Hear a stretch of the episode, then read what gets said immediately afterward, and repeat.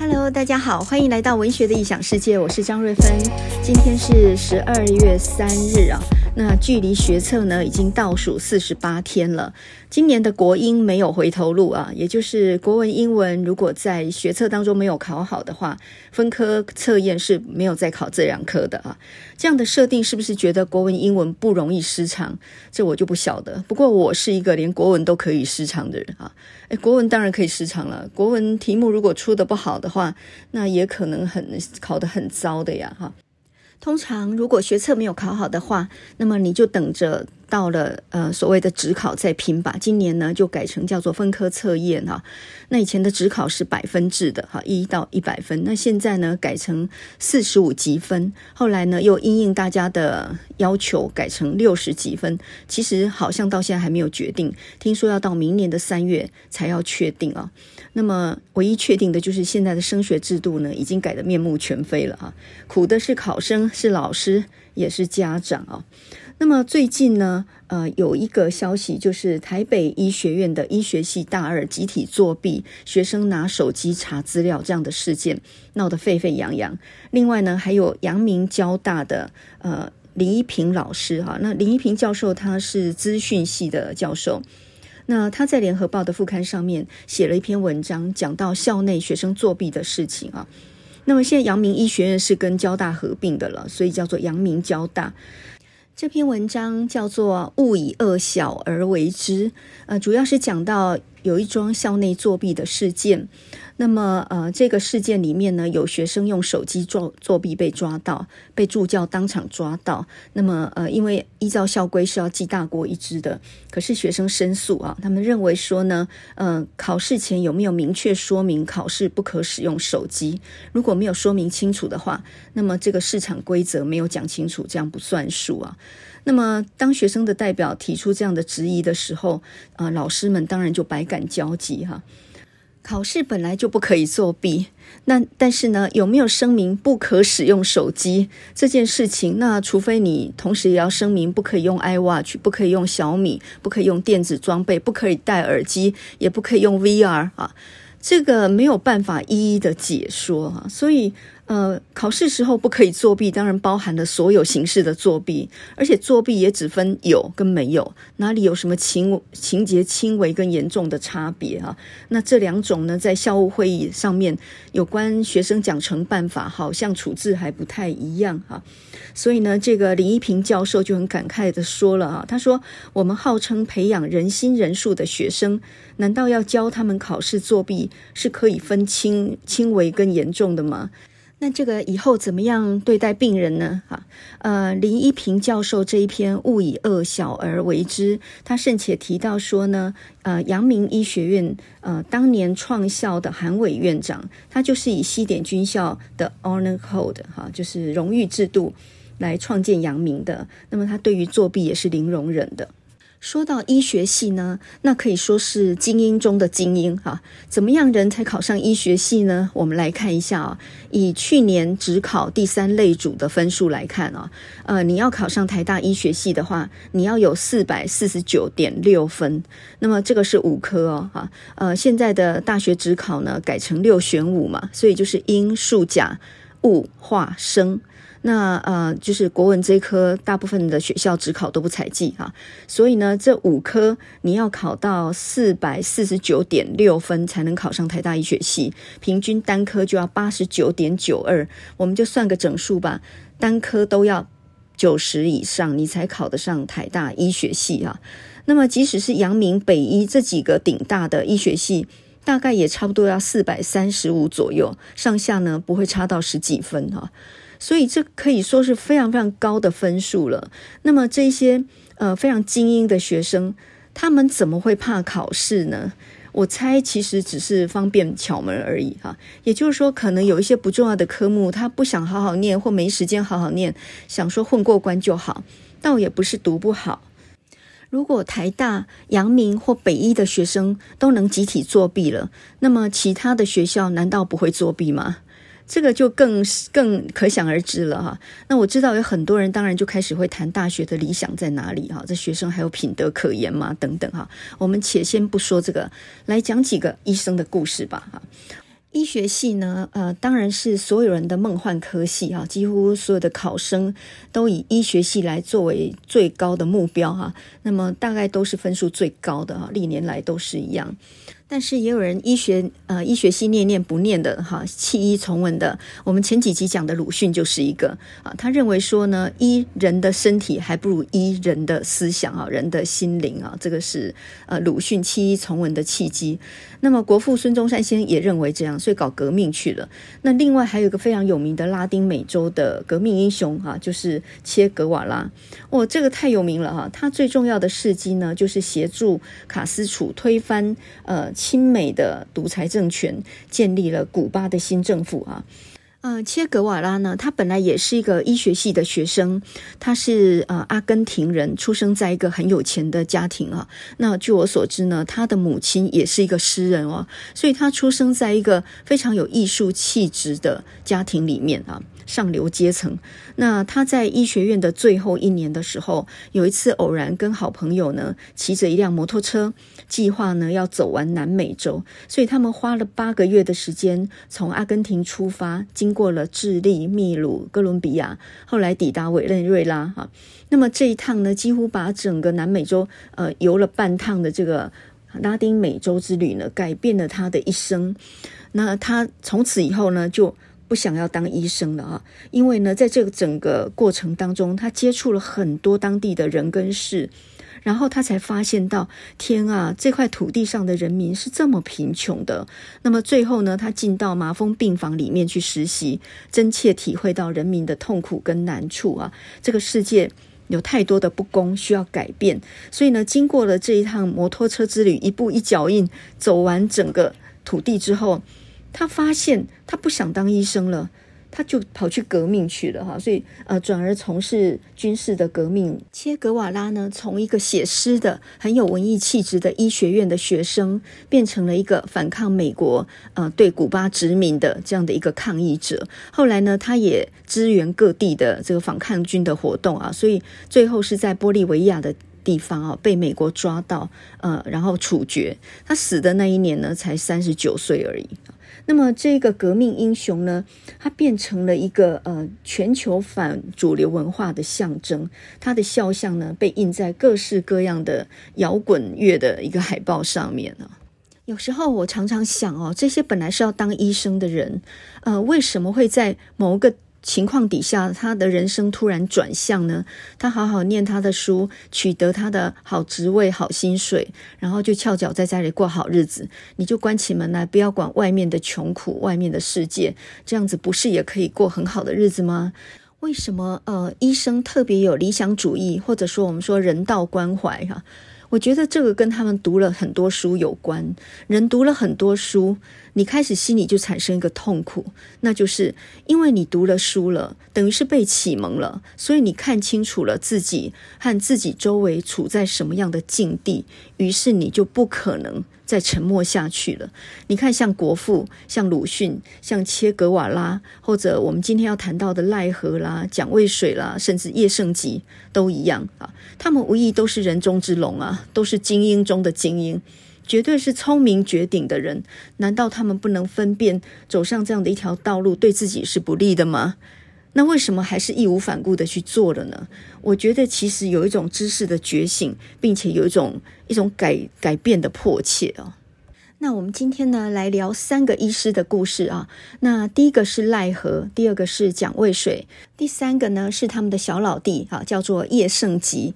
那么这三个人呢，刚好有个共同性，他们全部都是台大医学系毕业的哈。之前呢，早一点的时候，日治时代叫做呃总督府台北医学校，那光复后呢，就叫台北地大哈，台台大的医学系。赖和、蒋渭水和叶胜吉，他们分别为台湾呃付出了不同的代价啊。那呃，蒋渭水算是台北人吧，原来是宜兰人，后来在台北行医。那赖和呢是彰化的妈祖婆啊。那这个叶胜吉呢是台南新营人，刚好北中南都有了哈。那赖和呢只活到五十岁，蒋渭水呢是四十一岁，而叶胜吉最短，他二十七岁就殒命了。那么前两个赖和跟蒋渭水呢，都曾经入狱啊。呃，叶盛吉呢，则是在白色恐怖的时候呢，被枪决在马场町。那这三个医师没事情，为什么要那么有社会责任感呢？你就书不能念少一点吗？哈，社会不理想啊，就当做没看到就好了呀。哈，呃，所以呢，难怪柯批啊，台北市长柯文哲一天到晚就在那讲说，呃，不要羡慕别人的成就，因为你付不起那个代价。这个话果然是真的啊。那蒋渭水是不用说的了哈，呃，现在呢，台北跟宜兰的那个蒋渭水公路啊，这个纪念的就是这么样一个呃有台湾孙中山之称的民族运动者。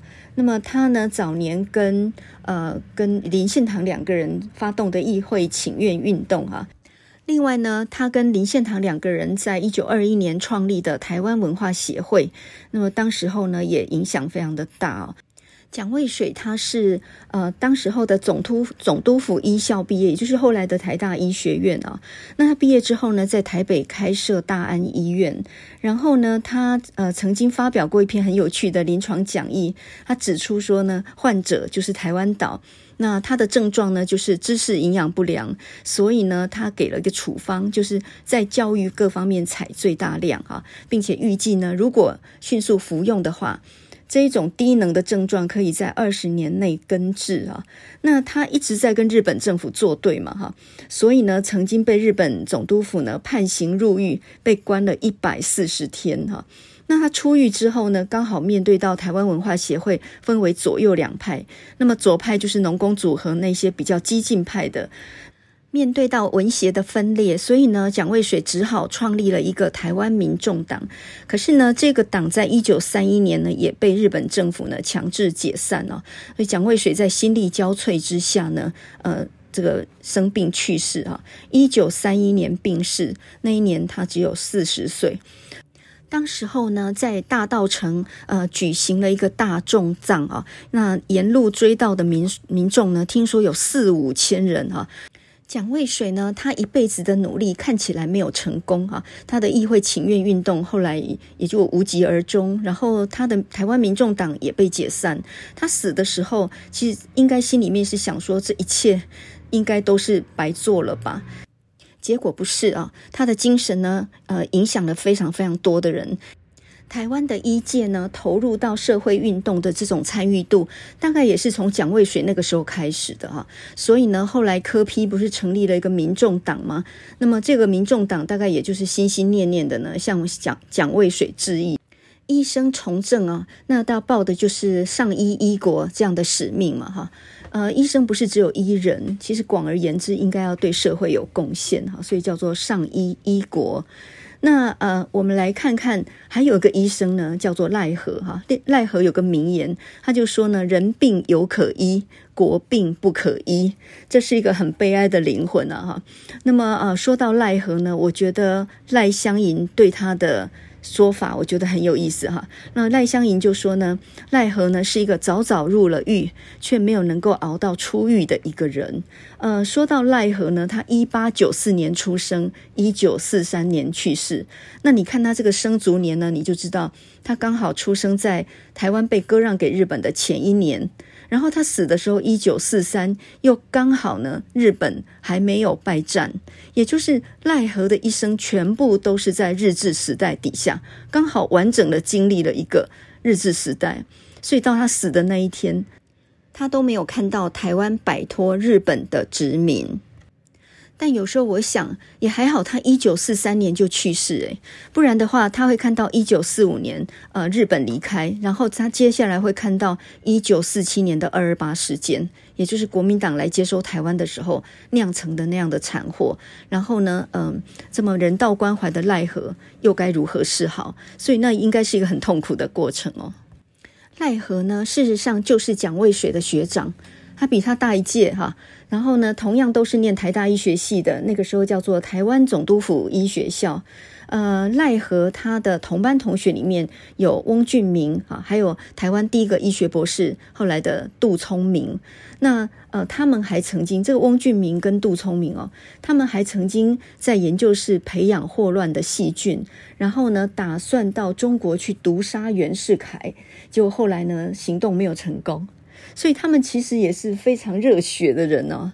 诶，当时候的医学生怎么那么闲呢？哈，好，那呃，讲到赖和啊，那么赖和呢，他其实是一个很悲剧性的人物啊。我们现在一般称称他叫做台湾的鲁迅，或者称他台湾新文学之父。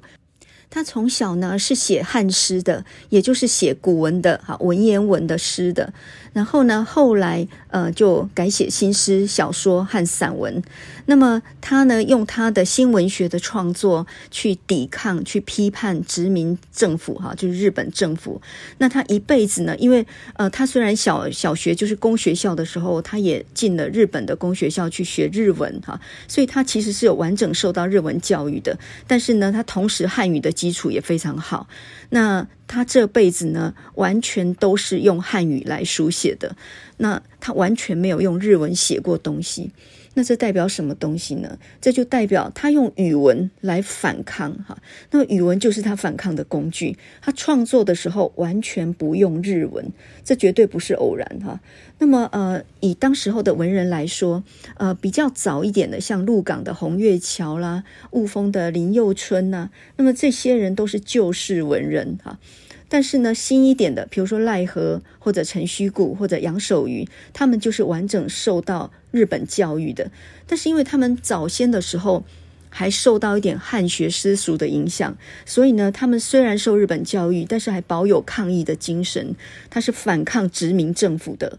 所以呢，跟后面一点的哈，再晚一点就是吕赫若、龙应宗、杨奎、张文环、乌永福啊，那么这些人就。从小就受到日本影响，所以呢，吕赫若他们几乎全部都用日文创作的，日文才是母语啊。所以呃，因为时代的不一样，也是有一点差距的啊。那么像呃吕赫若跟龙英宗、杨奎他们的小说写得最好的，全部都是用日文哦。可是你现在看看赖和他的文字啊，你看起来会有点很别扭，原因是什么呢？因为他的新文学创作里面，他是中文，然后还夹了台语文的。比如说《斗闹热》哈，到老的那那个小说，它叫《斗闹热》。像这一种文字，全部都是台语加中文的。现在看来，会觉得那种中文好像不流畅，读起来是有点累的。不过你稍微克服一下这种语言上的这样的一点点一点障碍，你就会理解到，其实他书写的背后是有很大很大的一种抵抗的。坚持用母语对他来说是什么意义呢？就是抗拒被殖民。好，那么呃，说到中里和啊，前几集我们讲到中里和嘛，那说到中里和跟赖和，哎呃。双核啊，那么这两个人其实有一些共同点啊。首先，第一个就是他们同样受鲁迅的影响非常大啊，这个等一下再讲。第二个呢，就是他们同样都去过中国，然后呢，对中国非常失望的回来啊。这个钟理和是到东北到北京。然后呢，对中国的民族性非常失望回来的。那么赖和呢，也曾经在一九一八年的时候，他曾经到厦门的博爱医院去任职，第二年就回到台湾了啊。那有两个原因，第一个是他被中国人排斥。那这一点呢，跟钟理和一样，钟理和呢去到日本的呃，去到呃大陆的东北的时候。台湾人那个时候拿的是日本籍，所以呢，当时候被中国人排斥得很厉害哈。那另外呢，日本人也对他们是一种很欺负的姿态哦。所以呢，呃，赖和去到大陆的时候，在闽南那个地方，那他曾经去过漳州、泉州、同安这些地方啊。那他就看到在南方，呃，军阀割据非常嚣张，民众呢则是醉生梦死哈。虽然革命已经成功，但是呢。普遍整个社会是非常非常的糜烂的。那当时候呢，他就在诗里面讲出这样的话嘛。他说：“人病犹可医，国病不可医。”啊，那么呃，这个诗句里头还有说到：“茫茫神州看路程，纵无关系亦伤心。”啊，他带着这样的伤心回到台湾来。他呃本来是很向往中国的，结果呢，带着一个很失望的心情回来。他才知道呢，其实中国是救不了台湾的。中国那个时候比台湾还要落后啊。那么台湾在日本的殖民底下有现代化了，开始有很多的科学的东西带进来。但是呢，台湾人沦为二等国民。那是被欺压的一个状态。可是呢，相对的，大陆上那个是一个很残破的，呃，非常非常的没有指望的一个地方，更加没有办法指望啊。所以当日呃赖和从大陆回来之后呢，他也就看清楚了哈，台湾人必须靠自己的力量挣脱这样的一种殖民统治。日本在统治台湾的时候，它带来现代化啊，但是呢，呃，它带来的这些现代化的知识，是为了要使台湾人为正日本所用，也就是说，把台湾人教成是非常服从的啊，非常的体制化的，非常的奴隶性的。所以呢，日本人带来的现代化知识，它背后是有权力的啊，也就是说，他用文明现代化来控制被殖民者。那么这一点呢，因为赖和看清楚了以后，他当然是很反抗的。当年他为什么会去厦门呢？呃，听说就是他在台北医学校毕业之后呢，他本来在嘉义嘛。然后呢，在那边任职的时候，他的薪水只有一般日本人医师的一半啊，那各种不平等的待遇。后来他是愤而辞职的。然后呢，在呃曾经到彰化开赖和医馆，一九一八年才去厦门。那么去中国的时候，本来还抱着很大的期望，回来就大失望了哈。所以呢，一九二一年的时候加入文化协会。一九二三年，因为置井事件被日本政府抓了哈。那么出狱之后呢，他就留起胡须来纪念啊。然后呢，继续抗日，他这辈子都在跟日本政府作对，就对了哈。那么赖和的第二次入狱是在一九四一年的时候，珍珠港事变。那个时候呢，呃，他那一次就入狱比较久，整整五十天。那个时候日本政府抓他干嘛呢？他就是要查他在呃总督府医学校时候的同学翁俊明。翁俊明也是台南人哦，哈。那么他曾经加入过国父啊孙文的同盟会啊。那在对岸大陆活动嘛，所以呢，日本政府非常头大哈。这个赖和在台湾抗日，翁俊明呢在大陆抗日哈，所以呢，呃，当时候他被抓，其实日本政府就是想要呃要逼问他知不知道翁俊明他的一些行动。那结果呢，在五十天的拘呃拘捕。呃，入狱之后呢，出来哈、啊，那个时候呢，赖和已经四十八岁了，身体慢慢的不好了，然后呢，心智也开始消沉啊。那么他写了一篇叫做《狱中日记》，这里面呢就透露了很多他心里面的软弱不安啊。那么这种软弱呢，担心家事，还有家里很多很多事情没有人照顾，他自己也觉得呢去日无多哈、啊。更且呢，他已经气馁了啊！他有点像是呃，钟礼和当时候手术的时候写遗书的心情。他觉得他这辈子的努力都白费了吧？写了那么多东西，办报纸、办杂志，然后呢，写文章，这种种抵抗日本的行动，全部都白费了吧？结果呢，他的好朋友杨云平去看他嘛，他在病榻上就抓着杨云平说：“我们做的一切的事情都白费了吧？”结果杨云平呢就安慰他说：“不会的，三十年后总有人会记得你的。”结果呢，杨云平所说的终于成真哈。到了一九七六年的时候，开始有人去问说赖和是谁。因为呢，经过了五六零年代国民党他整个白色恐怖的压制之后呢，完完全全都不能够提这些有左翼或者是社会主义思想的作家啊，所以呢，整个一代全部被遗忘。可是七零年代本土的运动兴起，然后赖和的文学，还有他那一代的那一辈的所有的文学作家，他们的作品才慢慢的呢再被看见啊。所以其实，嗯，一个社会或者是一个文学的努力，都是一个很长远的影响过程。它可能一阵子会被遗忘的，或者被压抑的，但是不会永远被遗忘或压抑。那呃，以奈何来说啊，他白天治病，晚上写小说啊。那他的听筒呢，除了听到病人的病症，他也听到社会的悲歌。他不可能装作没有看见，他自己本身也是被压迫的人啊。所以呢，他的那那一篇很有名的小说《一杆秤仔》，其实他讲的是什么呢？就是说，呃，有一个菜有一个菜贩卖菜的啊，叫做秦德参啊，就是真的惨啊，秦德参。那么是一个小人物，呃，因为呢没有没有办法租田来耕种啊，所以就呃除夕之前过年前呢，他就呃这个。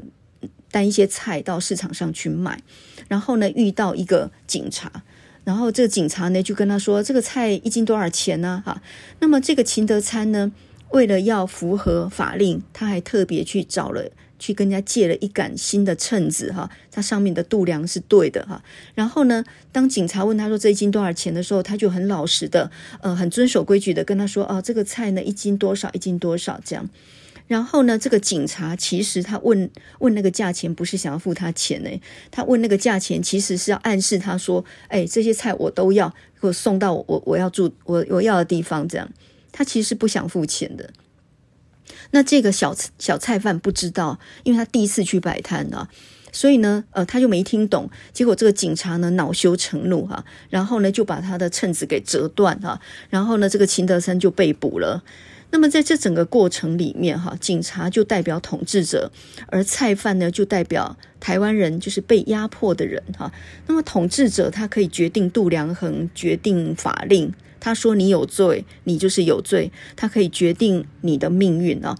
那到最后呢，这个秦德参终于忍不住哈，到最后半夜呢起来报复，所以呢三更半夜就有人听到说有一个巡逻的警察被杀死了。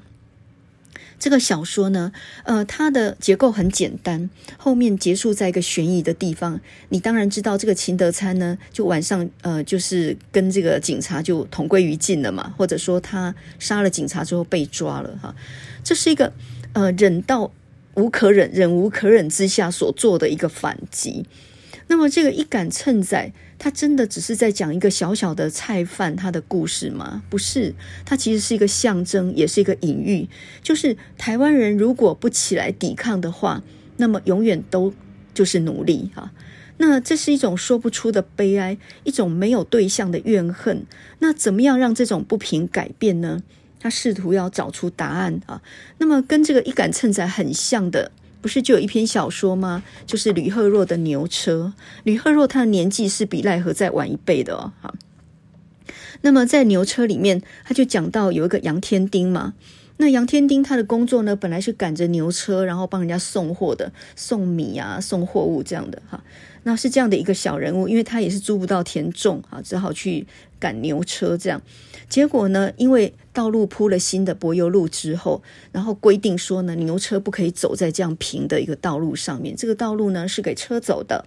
那么结果呢，呃，杨天丁呢，只要他的牛车呢，不但没有生意，因为大家都用自动车去运运货了以后，他牛车没有生意嘛。那好不容易揽到生意呢，又不准走路上。那走的时候呢，就被抓到警察局哈，抓到就罚两元。可是呢，他赶着牛车，辛辛苦苦的送货，十天才赚八十五钱而已。所以穷到了一个不行，就活不下去了哈。他太太叫做阿梅，阿梅也被迫呢去卖身。好，然后呢，这个到最后，这个故事的最后，杨天丁呢是被迫三更半夜去偷人家的鹅，天亮了去卖，后来又被抓到哈。那么。男的被迫当小偷，而太太呢被迫去当当妓女。那这整个故事其实讲的是一个愁惨的黑夜哈。那长夜漫漫没有终止，所以最后那个天亮其实是一个很绝望的象征。它其实象征的，呃，吕赫若这一篇牛车，它象征的就是。台湾人在被殖民底下，完全熬不到天亮的那一种痛苦啊！那么在赖和的一杆秤仔里面，那个秦德参呢，他卖了好几天的菜，才几十钱。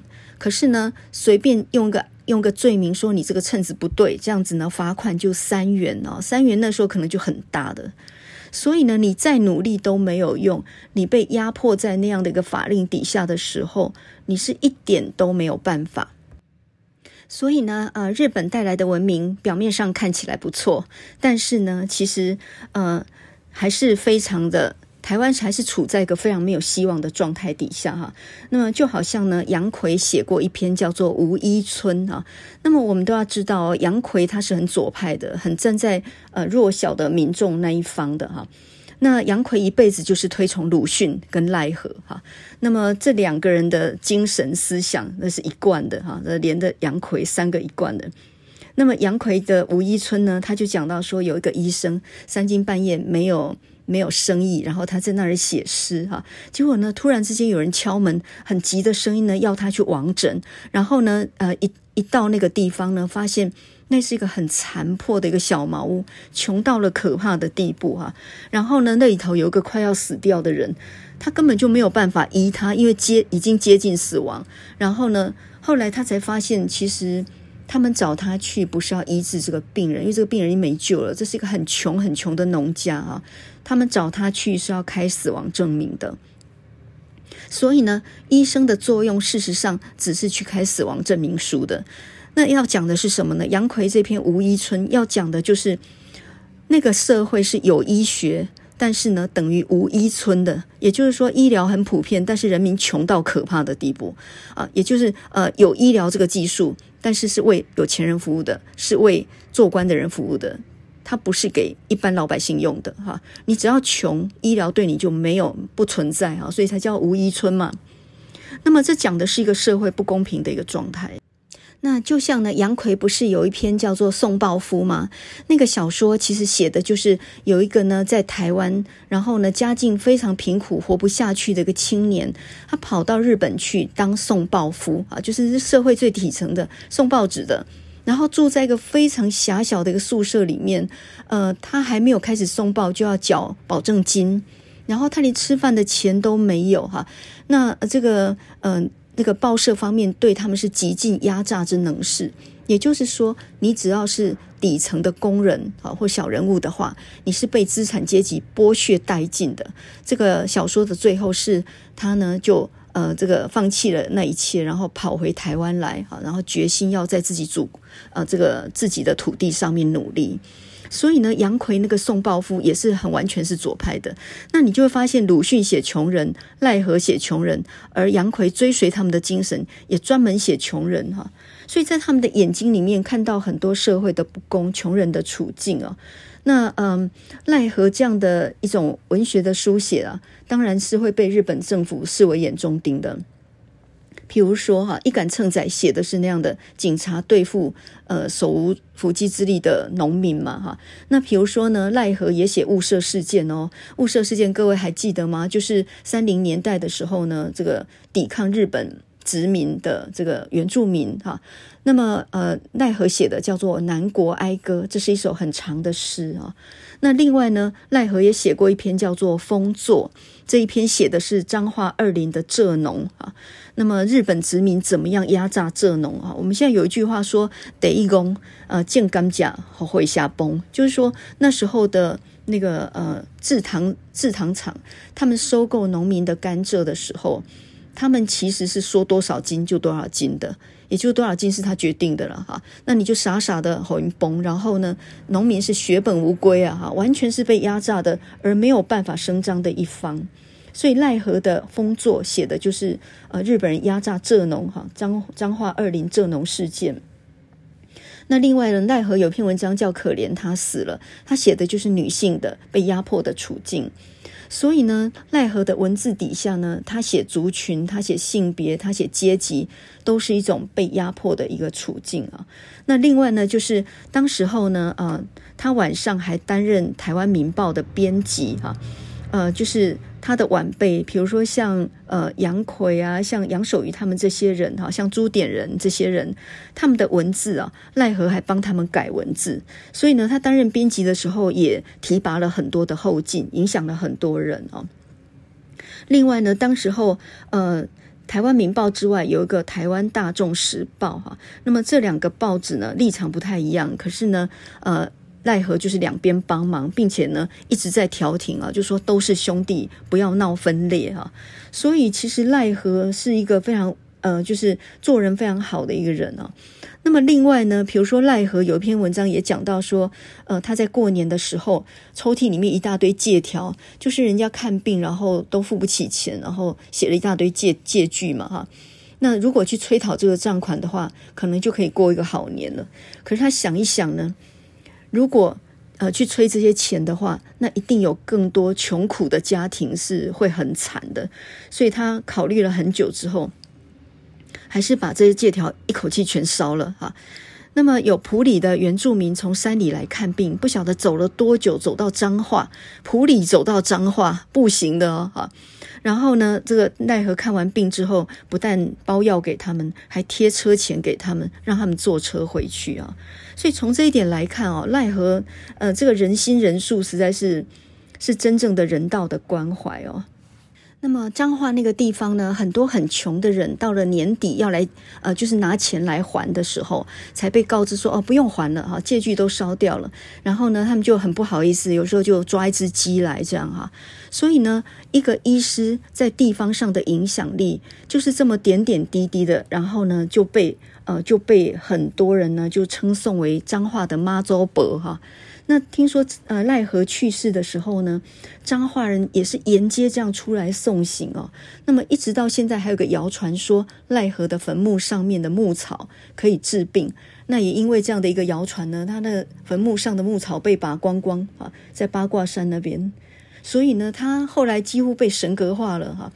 那因此，呃，赖和呢，在文学上的成就是，他作为新文学之父。他倒不是说文章写的绝顶的好，如果是呃以创作来说的话，吕赫若、龙英宗、杨奎他们才是真正用日文写作最流畅小说的人。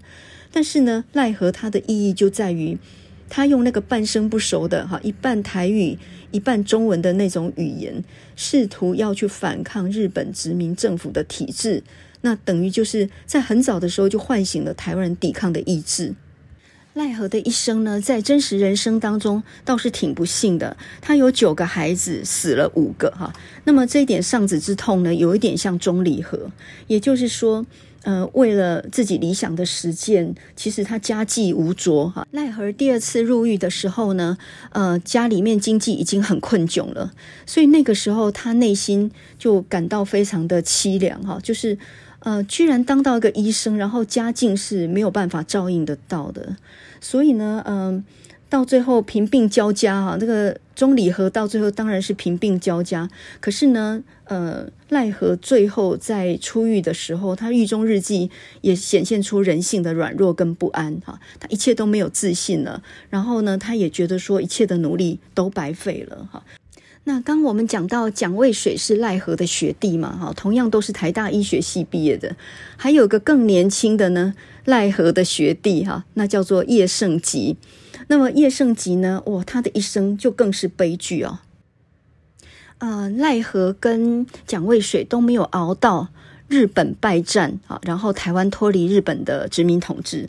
可是呢，如果他们活得再久一点，就会遇上像叶圣吉那样的状况。叶圣吉呢，他是台南新营人哈，然后呢，他是一九二三年出生的哈，那他本来是念新营工学校的，后来呢，到日本去念呃仙台的二高哈，就第二高等学校。在日本念高中的，然后呢，最后考上东京地大的医学院，哈，这个算是非常非常优秀的人呐。然后呢，呃，当时候呢，在台湾人能够到日本去念高中的寥寥可数啊，哈，所以可见呢，他是优秀中的优秀。这个叶圣吉呢，他在去日本念高中之前，他念过台南一中哈。那那时候呢，一中是日本人念的，二中是台湾人念的啊。那在全部都是日本同学的台南一中哦，那个一班里头只有三到四个台湾人哈。那么听说他在一百六十个人当中呢，他是以第二名结业的。也就是说，打败几乎所有的日本同学，哈，所以这个算无意中很厉害啊。然后呢，到了日本念东京地大，他是念医学系的嘛，哈。然后呢，他有个同学叫做杨威礼，他们两个一起在日本念仙台二高，哈，当时候是很好很好的朋友。那这个杨威礼呢，他曾经在大陆上面念过高中，然后才到。呃，那个日本来的哈，那在日本两个人一起念高中，后来呢，呃，那个杨威礼考上的是仙台呃东北大学的医学系，然后呃叶圣吉念的是东京地大的医学系哈，还没有念完呢，日本就投降了啊，因为那个时候就是就是二战嘛，然后呢，日本战败哈，投降之后呢。那本来叶圣吉是非常拥护大和民族主义的哈，因为他完全就是要这辈子就是要成为一个非常优秀的日本人这样的一个职志嘛哈。那结果呢，这个嗯，就很幻灭哈。然后呢，当时候日本战败的时候，他跟杨威礼两个人哈，就面临到到底是要去哪里哈，何去何从的状况。那后来呢，杨威礼决定去北大，然后呢，叶圣吉回到台湾，考上台大医学系哈，继续念。那在一九四七年的时候呢，刚好二二八事件，然后叶圣吉那个时候担任台大医院的实习医师，在急诊室亲眼见证到二二八伤患一波一波像潮水一样涌进来。那大家还记得一九五零年呃一九四七年那个时候呢，钟理和。他也刚好在台大医院，只是只不过他那时候是病人，他那时候在那边治病，也是亲眼目睹到二八的伤患啊这样子涌进来。然后钟理和写过一篇文章叫《少女的乳头》嘛，就讲到一个很年轻的少年怎么样被这个军人的枪呢，就这样一枪这样贯穿他的他的右胸这样的一个一个状况啊。所以呢，叶盛吉在急诊室看到军人呃。对付这个手无寸铁的老百姓是这样的残暴的时候，让他呢对国民党幻灭啊。那所以呢，他就后来参加了共产党啊。那呃，一九五零年的时候被捕，当时候的台大精英，包括像郭秀琮医师，很多人呢同时被枪决哈。那么这个郭秀琮呢，他的太太叫林志杰。呃，也被捕关了十年。那林志杰呢，就是后来翻译吕赫若全集的那个啊。吕赫若后来也是也是死于非命了哈。那么叶圣吉的一生呢，从大和民族主义到右派的中华民族主义，到左派的中华民族主义哈。他死的那一年才二十七岁哈，非常的年轻啊。那么叶圣吉呢，是在呃，他是在那个潮州疟疾研究所的时候被捕的。当时候呢，同时被捕的有四十四个人啊。那我们都知道呢，在五零年代白色恐怖大整肃的时候，呃，当时候呢，大概总共枪杀了四五千人哦，被枪决，非常非常的多哈、那么叶圣吉被捕的时候，那时候他太太刚好怀孕，他刚结婚没多久，太太怀孕。然后呢，叶圣吉在被枪决之前呢，在狱中帮他的小孩命名为光义，就是光明坚毅的意思啊，叫做光义，叶光义。那么杨威礼呢？他不是去了北大吗？哈，那么在一九四七年以后呢，呃，杨威礼呢知道谢雪红也去了大陆嘛，所以呢，杨威礼就参加了那个谢雪红的组织。后来呢，在呃斗争当中呢，杨威礼也被斗争得很惨啊。嗯、呃，谢雪红跟杨威礼总共三次被斗争哈。在文化大革命的时候，一九六六年那个时候，呃，他们被怀疑是国民党的特务啊，是人民的敌人啊，等等等等。所以呢，杨威礼好惨啊。然后他很羡慕叶圣吉当年回来台湾啊。他才是对的哈，他自己在大陆呢，非常的惨。然后在一九八九年天安门事件爆发的时候，杨威礼的女儿在英国，然后呢就写信跟他讲说，赶快逃走，大陆可能会发生内战。那么杨威礼就想尽办法到了英国哈。一九九零年呢，辗转到了日本。他去日本干嘛呢？他去寻找叶盛吉的消息哈，因为两岸那时候隔绝了几十年，没有办法互通消息嘛。那他托了很多人，在一九九一年呢。才得知，叶圣吉在一九五零年就在台湾被枪决了，在台湾的被枪决，在大陆的被斗争哈。那么杨威礼本来还想跟叶圣吉说：“你回到台湾是对的，我真的不应该去大陆的哈。”结果是这个结局。那么杨威礼呢，后来想尽办法，一九九二年来到台湾的时候，找到叶圣吉的呃遗孀哈夫人，就郭淑姿。然后呢，呃叶圣吉的太太就跟他讲说，叶圣吉在被枪决的时候留下了二十九本日记，全部都是日文写的。那么都是从高中一直到他被枪决的前。前一个月哈，那几乎每一本都写到杨威礼啊，就是他的最好的朋友，整整二十几本日记啊。那么杨威礼看了以后热泪夺眶啊，想起两个人曾经同窗的时候共同的理想，他们读的书，他们辩论过的很多事情，关于台湾的前途，关于年轻人应该怎么样为这个社会呃尽力，这样的这样的各式各样的想法哈。后来呢，杨威礼拿着这二十几本的叶盛吉留下的日记，帮他写了一个传记。那么，在一九九四年的时候，呃，用日文写，在东京出版哈，在呃岩坡书店出版。这个书名呢，就叫做《双乡记·叶盛吉传》。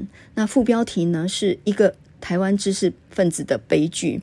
那这本书呢，后来经由陈映真的翻译，在台北人间出版社一九九五年出版。大家还记得呃钟浩东吗？就是呃钟礼和的弟弟哈，钟和明。那么钟和明呢，是在呃一九五零年十月被枪决的。然后呢，这个呃叶圣吉他们这一批台大的医师哈，包括叶圣吉的老师许强，还有呢他的学长郭秀从医师，这些台大医学系的精英，那他们这些人是在十一月二十九日被枪决的。那我最感动的是《双相记》这本书里面啊，那么叶圣吉在最后的时候，他在刑场上面的时候，他用一条领带，然后呢绑在自己的腰间。那这里头有他的遗书，还有呢一本小小的圣经啊。他希望呢他的家人在收尸的时候能够认出这是他的尸体哈。那最后呢，他是死在台大附近水源地的一个河边，那个地方呢叫做马场町啊，三枪毙命。那在整个沾满鲜血的那个圣经，呃，以及那封信上面，他说：“我自始至终没有颠覆政府的意图，我对社会有所不满，但是我是希望建设一个良好的社会，而这个愿望不是通过暴力才能实现的。我们其实应该要用我们的办法去让它改变。”那呃，最令人感动的是呢，他在。被处决前的十七天，他写了一封信给他那个刚刚生下来还没有看过面的儿子。呃，这封信看完以后，真的令人落泪啊！因为呢，在他知道自己应该可能会被处决的时候，他在狱中得到他儿子诞生的喜讯。那他说呢，见到你的照片，我的心中不晓得怎么高兴才好。我们虽然没有见过面，我们虽然生活在两个世界里。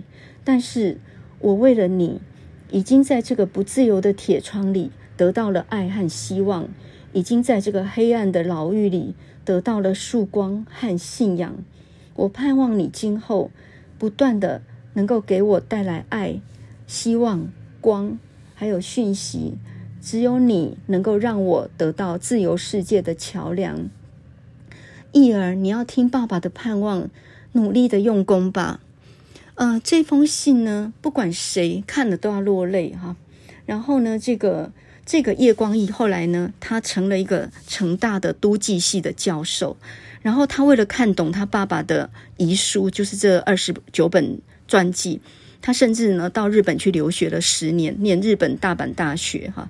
然后呢，最后慢慢的他才理解到，他父亲原来是一个伟大的人，是一个有理想，并且为了他的理想付出了代价的人。嗯，从赖和到蒋渭水到叶圣吉，他们都是那个我考不上的台大医学系的。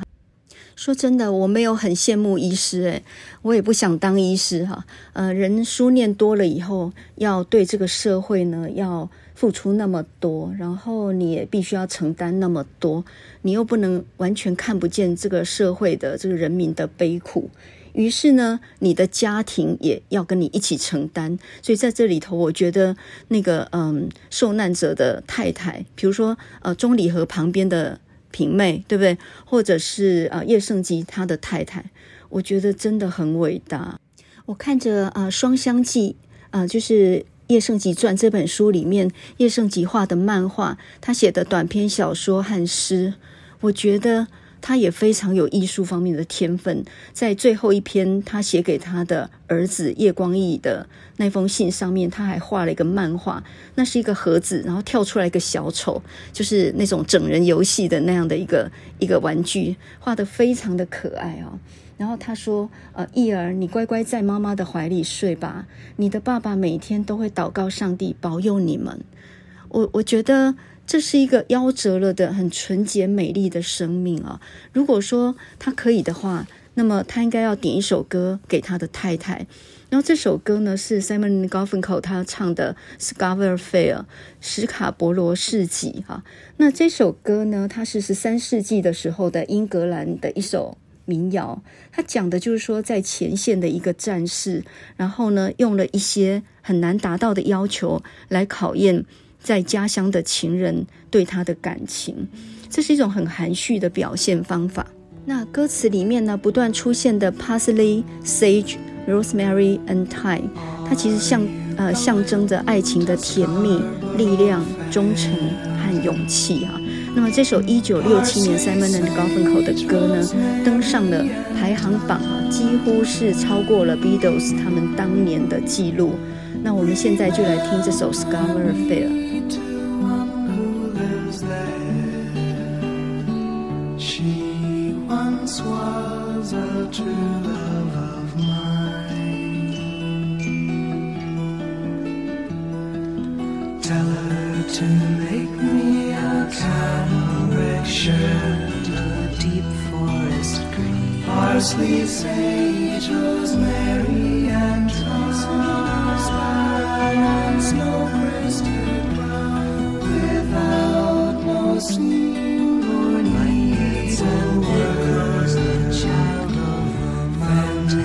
Will be a true Sleeps. Unaware of the. Tell her to find me of a sprinkling of sage, rosemary, and